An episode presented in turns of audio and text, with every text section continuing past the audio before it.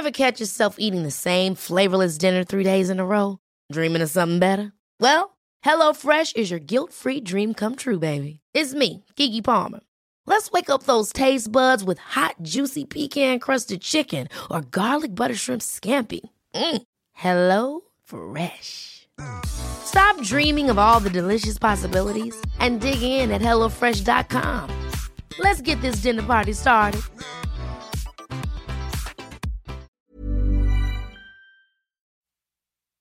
De famille, des podcasts produits et réalisés par Magic Maman.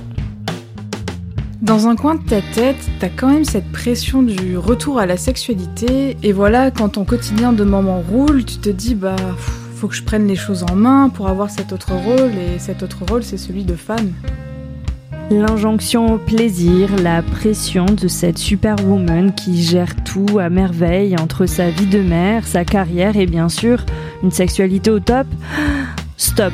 Vous vivez en tant que parent une période inédite. Chacun doit pouvoir ainsi se sentir libre de prendre le temps qu'il ou elle a besoin avant de renouer avec sa vie sexuelle et son intimité. Et rien ne sert de se mettre cette pression inutile. Mais pas de honte non plus à s'éclater et prendre du plaisir.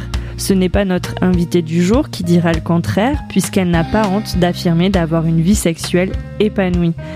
Sex toys, orgasme, mais surtout bienveillance. Oh oui, les parents y ont droit aussi. Vous écoutez Sous la couette, le podcast qui aborde la parentalité et le sexe, sans tabou ni complexe. Je suis Julie Caron et j'accueille aujourd'hui Macha s'explique sur son compte Instagram et sur son blog. Cette jeune maman parle de sexe et d'intimité sans tabou et elle cultive la jouissance au quotidien comme on peut le lire sur son site. Bonjour Macha. Bonjour Julie.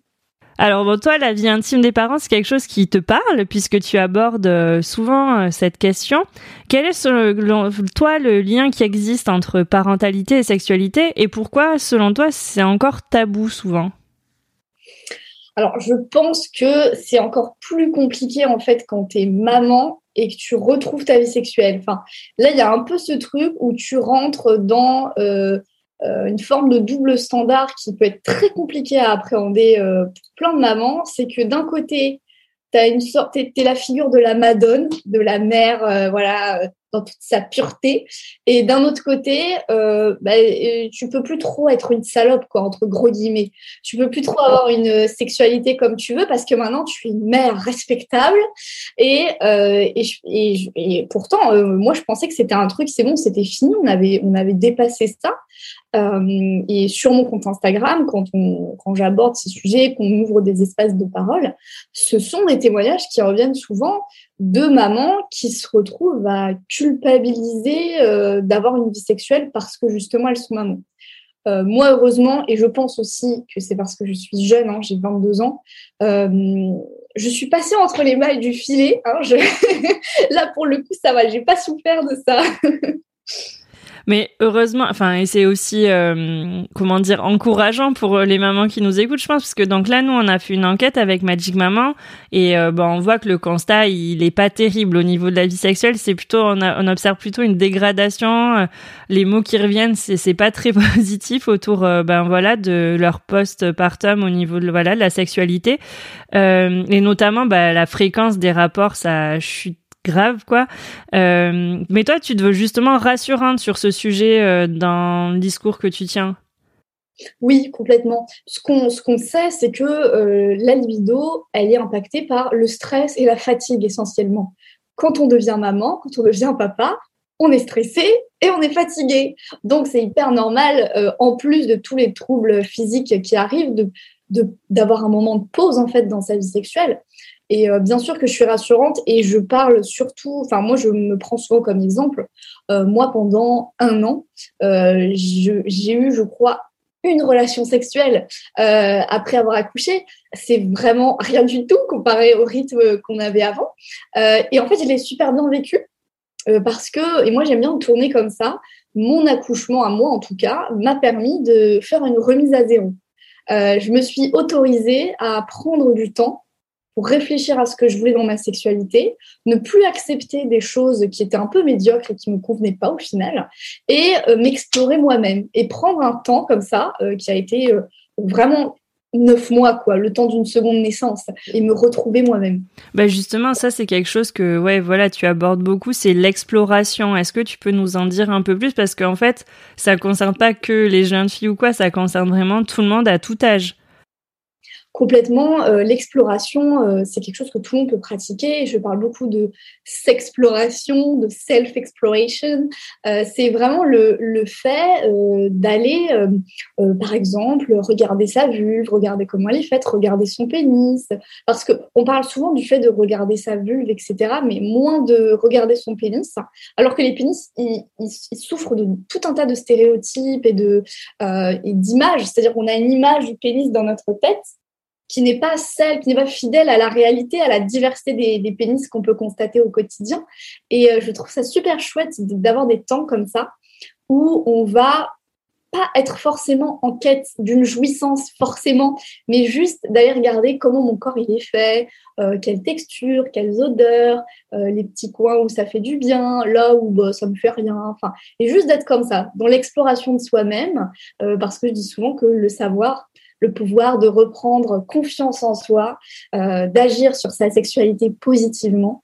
Et, euh, voilà, je trouve ça euh, très très chouette.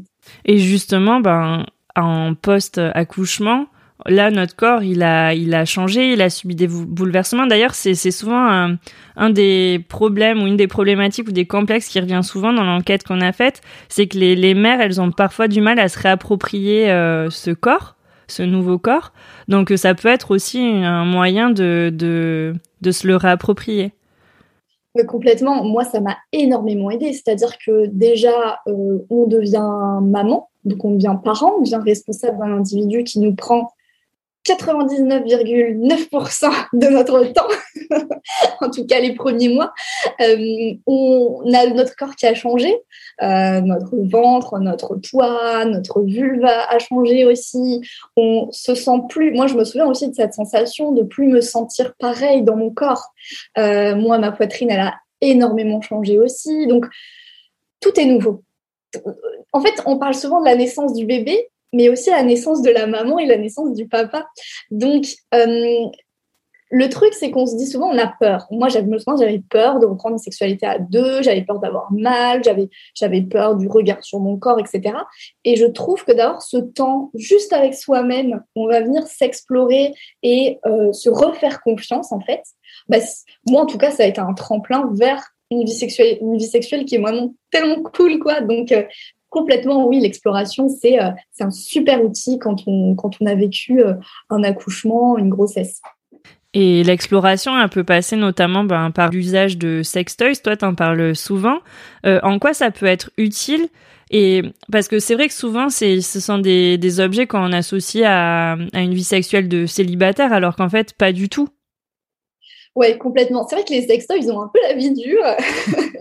Euh, oui, oui, c'est vrai. On a souvent cette image du sextoys pour les personnes qui sont frustrées, qui sont pas bien dans leur vie sexuelle, qui sont célibataires, parce qu'ils malheureusement ils ne peuvent pas accéder à une vie sexuelle avec un autre être humain, donc ils doivent se contenter de jouets. Euh, on n'est pas obligé d'avoir des sextoys pour être libéré sexuellement. On, peut ne pas aimer ça et c'est tout à fait OK. Mais je trouve que euh, les sextoys, ça a pas mal d'avantages. par exemple, on peut explorer des pratiques seules, euh, de nouvelles pratiques euh, toutes seules ou tout seul, euh, parce qu'on n'a pas de partenaire ou parce que notre partenaire ne veut pas tester ça, par exemple.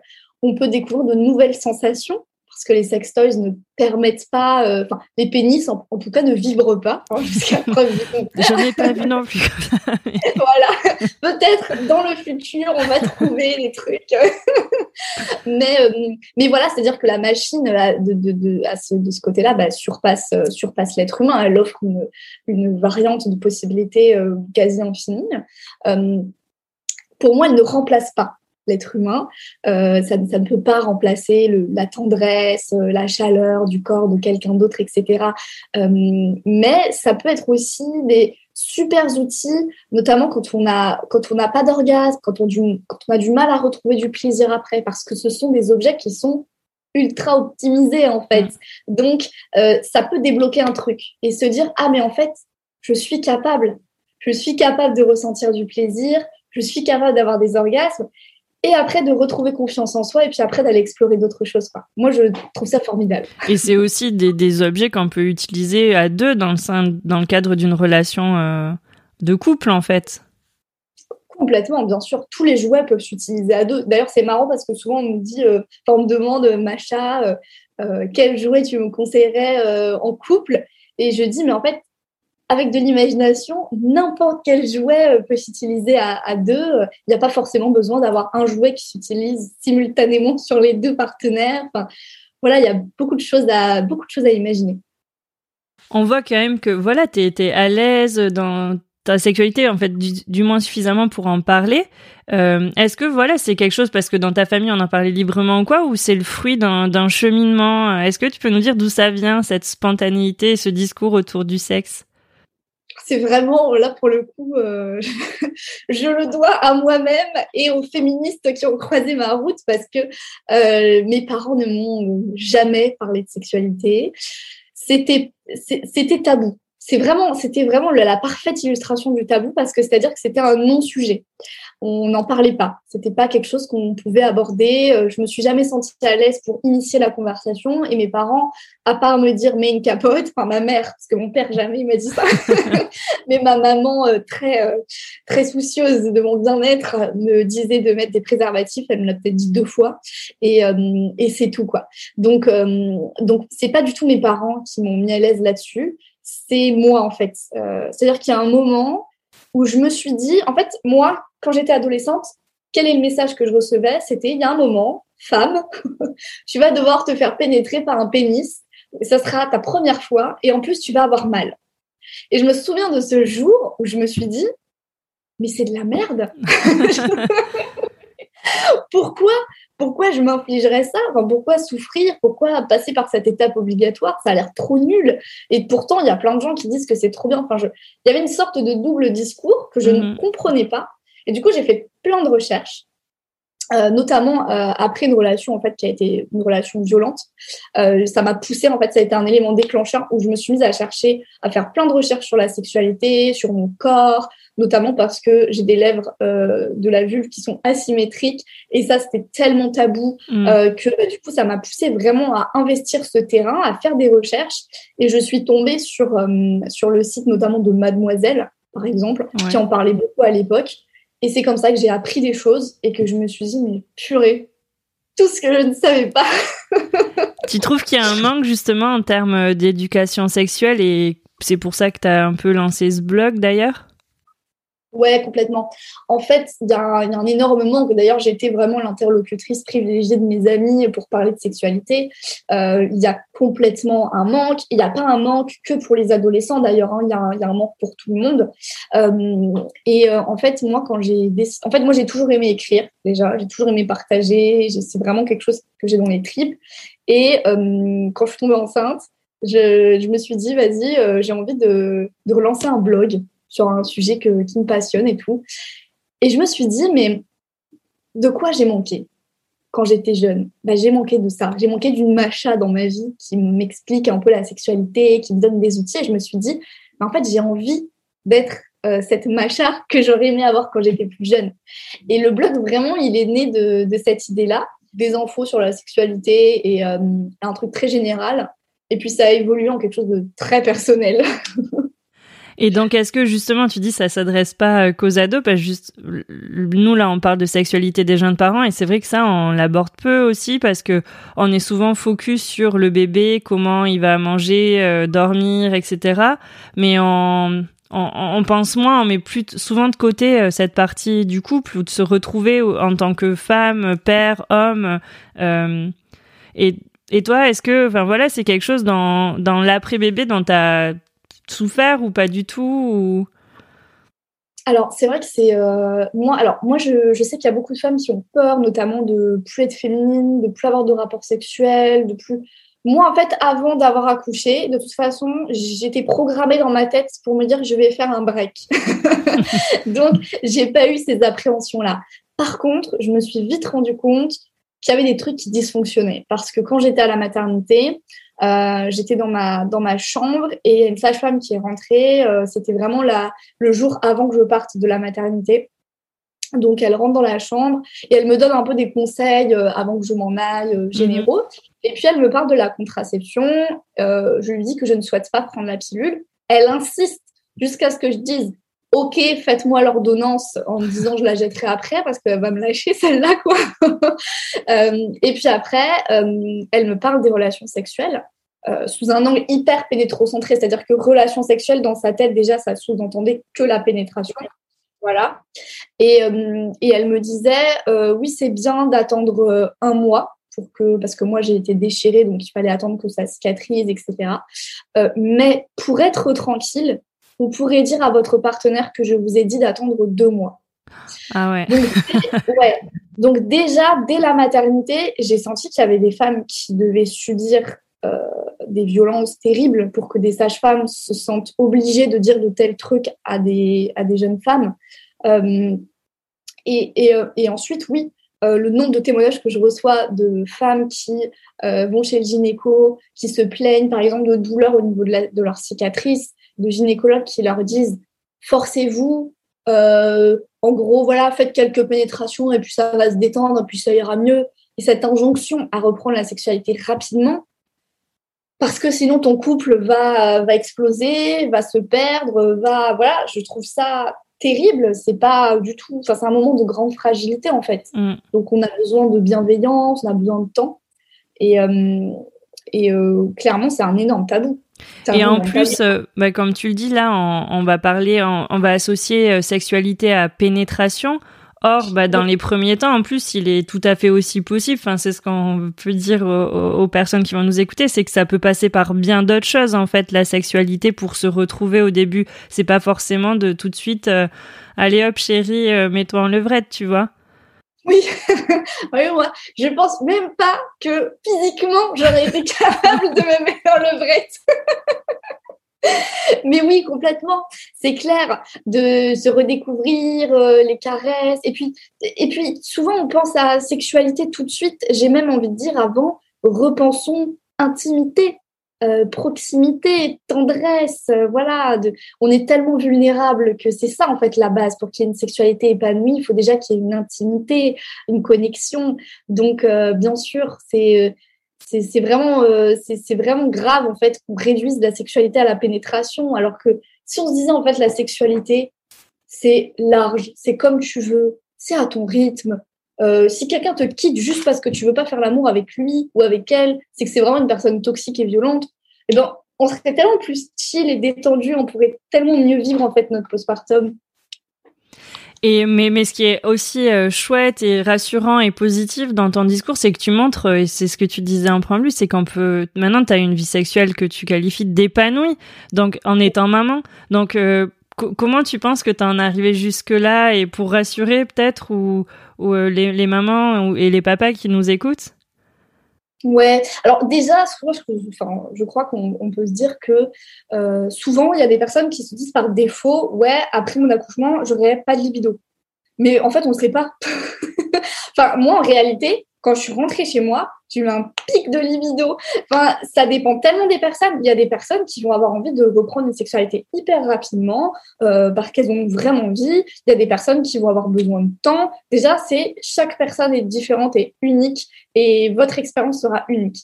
Et euh, ensuite, moi, mon expérience, ça a été déjà vraiment de prendre du temps pour moi parce que c'était vraiment nécessaire. Euh, ensuite, de recréer vraiment de l'intimité dans mon couple donc, par exemple, les massages, euh, les, les, câlins, vraiment les, les, mots, les, mots, les mots doux, les petits mots sur le frigo, les petites choses comme ça. Mais ça, c'est tellement vital, en fait, c'est le ciment d'un couple. Euh, après, réintégrer vraiment des rapports sexuels, euh, vraiment à mon rythme, sans pénétration. et puis, un jour, en fait, je me suis sentie vraiment prête à reprendre la pénétration.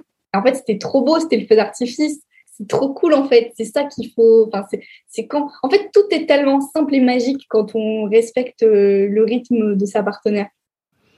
Et du coup, qu'est-ce que tu aimerais euh, donner comme message aux, parents qui nous écoutent là et qui, qui eux, peut-être, sont pas dans une sexualité qui leur convient ou qui sont un peu déprimés en, en quelques jours de leur accouchement et qui se disent, ben mince, moi, c'est pas la folie. Alors déjà, si ça fait quelques jours que vous avez accouché, euh, on se détend, quoi.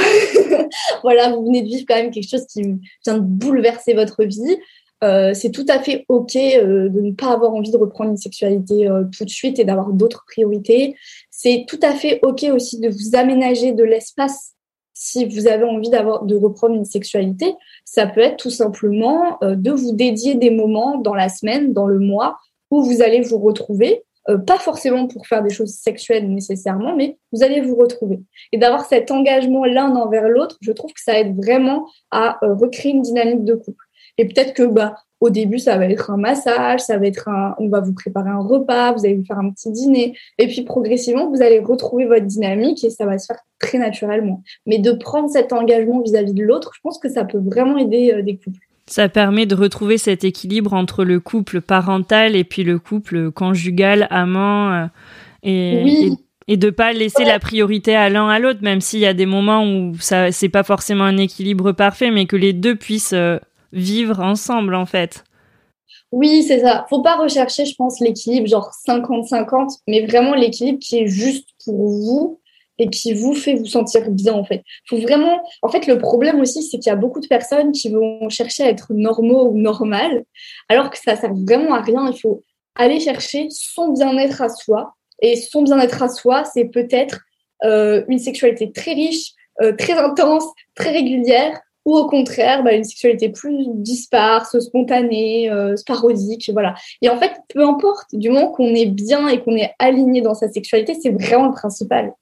Oui, donc ouais, pour conclure, l'idée c'est de qu'on peut ce qu'on peut dire aux, parents qui nous écoutent, c'est de faire comme euh, ils le sentent, de s'écouter, d'être en fait d'être en accord avec euh, ce qui se passe en nous et de peut-être en discuter, d'avoir une communication entre les deux pour se comprendre et qu'après on fait bien comme on veut quoi. Il n'y a pas de normes à respecter ou de rythme ou de fréquence euh, idéale.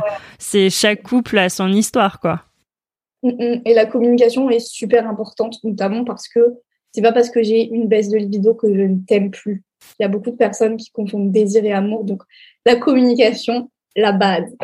bah, c'est ça, parce que c'est quelque chose qui évolue au fur et à mesure, au fil du temps, dans une relation. Euh, y a justement, après bébé, tu dis, il y en a certains, ça va être beaucoup, d'autres pas du tout. Puis il y a des moments où justement, ça va peut-être au bout de trois ans, euh, ben en fait là, il y a une chute. Donc en fait, c'est cyclique, c'est c'est tout le temps. Donc il faut pas s'inquiéter à la moindre baisse de désir, quoi. Oui, complètement. Et vraiment maintenir la communication parce qu'en fait, il y a tellement de choses qui peuvent impacter la libido. Euh, la fatigue, le stress, les traitements, la cigarette, euh, un, changement brutal dont l'accouchement fait partie. Donc, c'est vraiment voilà maintenir la communication parce que ça veut pas dire que euh, si euh, ta partenaire ne te désire plus, ça veut pas dire qu'elle t'aime plus, ça veut pas dire qu'elle ne te désire plus toi, mais juste qu'elle a pas envie quoi, qu'elle a besoin de faire une pause. c'est valable pour les deux, hein, bien entendu, c'est valable pour les deux. Et, euh, et c'est hyper OK aussi. Je sais qu'il y a beaucoup de. des fois, c'est l'inverse. C'est les femmes, après leur accouchement, qui veulent reprendre les rapports sexuels et leurs compagnons qui ne qui sont pas prêts en fait, hein, parce que ça arrive aussi, parce que les hommes aussi produisent des hormones à l'arrivée du bébé, etc. Et ça les chamboule. Et, euh, et ben c'est ben, ok, vous allez communiquer, vous allez trouver des solutions. Et, euh, et, je sais qu'il y a beaucoup de femmes qui culpabilisent de d'avoir plus de désir que leur partenaire parce qu'elles ont l'impression de passer pour des bêtes euh, assoiffées de sexe, mhm. quoi. Alors que non, c'est juste vraiment des projections de société qui nous font croire que forcément les femmes ont moins de désir que les hommes. Non, ça dépend encore une fois des gens. bon, ben merci en tout cas, Macha. Je pense que ça aura éclairé pas mal de monde. En tout cas, je l'espère. Et ouais, merci, euh, pour ce discours euh, qui fait du bien à écouter, je pense. bon, merci beaucoup pour cette invitation. Ça m'a fait très très plaisir. Merci beaucoup. Au revoir. Au revoir. Merci à tous d'avoir écouté cet épisode. J'espère qu'il vous aura fait du bien en tout cas, qu'il vous aura donné des idées, pourquoi pas, et qu'il aura pu lever cette pression qui vous pèse peut-être. Pour nous soutenir, n'hésitez pas à partager ce podcast avec vos proches et puis à nous laisser vos commentaires, ça fait toujours plaisir. Je vous laisse découvrir le reste des épisodes de Sous la couette. À très vite.